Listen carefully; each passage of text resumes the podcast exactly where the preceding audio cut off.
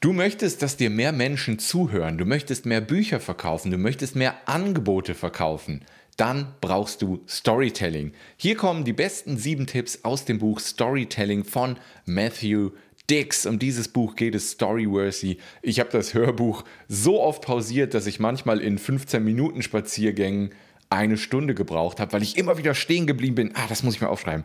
Dann weiter oh, schon wieder pausieren, aufschreiben. Und so ging das ewig weiter. Ich habe, ich weiß gar nicht, wie viele Stunden das Buch lang ist, aber ich habe immer wieder Spaziergänge andauernd pausieren müssen, um mir Notizen zu machen, weil da so viel Gutes dabei ist. Weil Menschen lieben Geschichten und Geschichten machen alles interessanter. Geschichten verkaufen deine Angebote besser. Geschichten machen deinen YouTube-Kanal besser. Und, und, und Geschichten sind extrem wichtig, gerade wenn du was verkaufen willst als Unternehmer oder Unternehmerin. Kommen wir zu Tipp Nummer 1, die fünf Elemente einer guten Story. Das ist einmal der Elefant, der Elephant und die Stakes. Das ist das, was am Anfang in den ersten Sätzen deines Buches, in den ersten Sätzen deines Videos extrem wichtig ist, damit Leute überhaupt deine komplette Story sich anhören wollen. Erstmal, was ist der Elefant? Was ist das große Problem, was den Protagonisten in der Geschichte erwartet? Dann, was steht auf dem Spiel? Und dann mal in den Leser reinversetzen. Würde der Leser den nächsten Satz lesen wollen? Wenn du dir die ersten Sätze deines Buches anschaust, wenn du dir die ersten Sätze deines Videos anschaust, ja, würde der Leser überhaupt weiterlesen wollen? Dann der Backpack. Erklär den Plan des Protagonisten kurz, damit der Leser mitfühlen kann und weiß, was der Protagonist vorhat. Aber dieser Plan sollte dann erstmal scheitern, weil sonst wäre die Story zu langweilig. Dann die Breadcrumbs, die Kuchenkrümel heißt es, glaube ich, auf Deutsch. Streue immer mal wieder kleine, unauffällige Hinweise auf die Lösung in deine Story mit ein. Aber so unauffällig, dass der Leser nicht direkt drauf kommen kann. Dann die Hourglasses. Lass den Leser auf den Satz, den er am meisten lesen will, warten. Ich fand ja damals, also richtig gute Stories können das. Ja? Die ersten Staffeln von Lost, die fand ich richtig gut. Die haben es immer wieder geschafft, diesen Spannungsbogen zu ziehen. Immer wieder riesige Fragezeichen geöffnet, aber auch ein paar kleine beantwortet. Aber die große Frage wurde erst ganz am Ende irgendwann beantwortet. Und man wollte immer weiter gucken, zumindest ich damals, um zu wissen, was hat es denn da jetzt mit auf sich mit dieser Insel und diesem komischen Wesen, was da ist und so weiter. Das ist das, was gute Stories ausmacht. Was ist das große Problem? Was steht auf dem Spiel? Erklär den Plan, lass ihn zuerst scheitern, streu unauffällige Hinweise und dann lass den Leser auf den Satz, den er am meisten lesen will, warten. Tipp Nummer zwei, der 5-Sekunden-Moment. Das ist der eine Moment, in dem der Charakter transformiert wird. Also das ist der Moment, wo der Charakter in der Story realisiert, oh mein Gott, das ist die Wahrheit. Dieser eine Moment ist entscheidend. Und eine Story, die diesen 5-Sekunden-Moment nicht hat, wo wirklich etwas transformiert wird, ist keine gute Story. Und alles, was davor und danach kommt, dient nur dazu, diesen 5-Sekunden-Moment klarer zu machen. Das wird anhand eines Beispiels etwas klarer, das gleich kommt nach Tipp Nummer 3. Tipps zum Beginn einer guten Story. Der Beginn einer guten Story sollte genau das Gegenteil des 5-Sekunden-Moments sein, und zwar so nah dran wie möglich.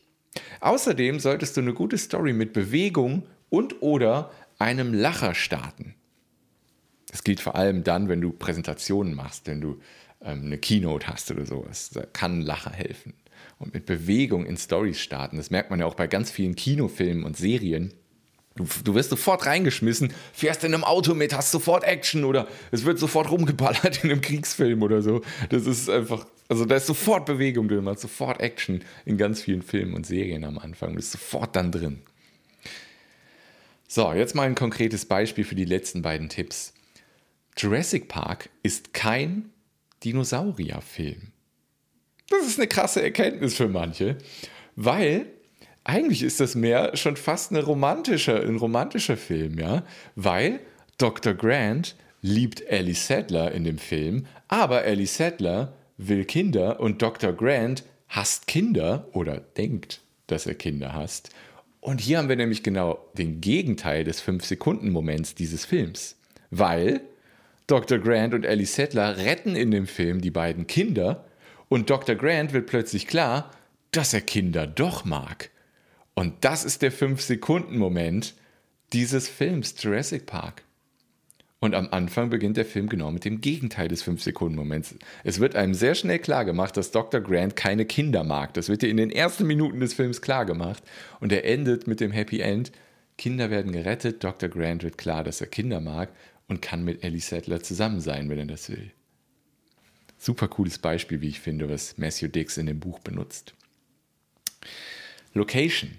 Jeder Moment einer guten Story braucht eine Location, weil dann kann man sich den Film im Kopf viel besser vorstellen. Vor allem, wenn man ein Buch liest, ja, wenn man nur mit Text eine Geschichte erzählt, dann ist das super wichtig, dass du immer eine Location beschreibst, damit der Leser sich das gut vorstellen kann. Dann kann er besser mitfühlen. Tipp Nummer 5, ersetze und durch aber, deshalb, stattdessen, weil oder obwohl. Und deine Story wird viel, viel besser. Tipp Nummer 6, Überraschungen. Jede Story braucht Überraschungen. Dieses Emoji ist unglaublich gut.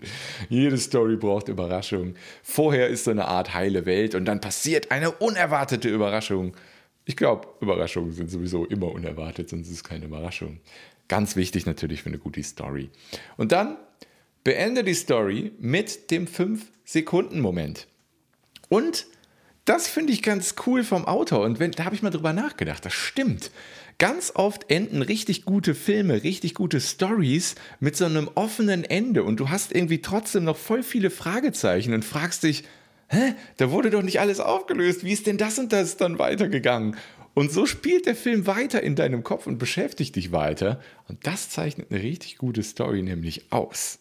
Denn der, der Autor schreibt im Buch so ein bisschen am Ende absichtlich messy werden, absichtlich so ein bisschen was weglassen, absichtlich so ein bisschen, ja, dann denkt man irgendwie, es ist ein schlechtes Ende, aber nein, das regt den Leser an, weiter darüber nachzudenken. Und das ist eine gute Story. Solange die Story mit dem 5-Sekunden-Moment, mit der absoluten Realisation, die Transformation endet, dann ist es eine gute, sehr gute Story.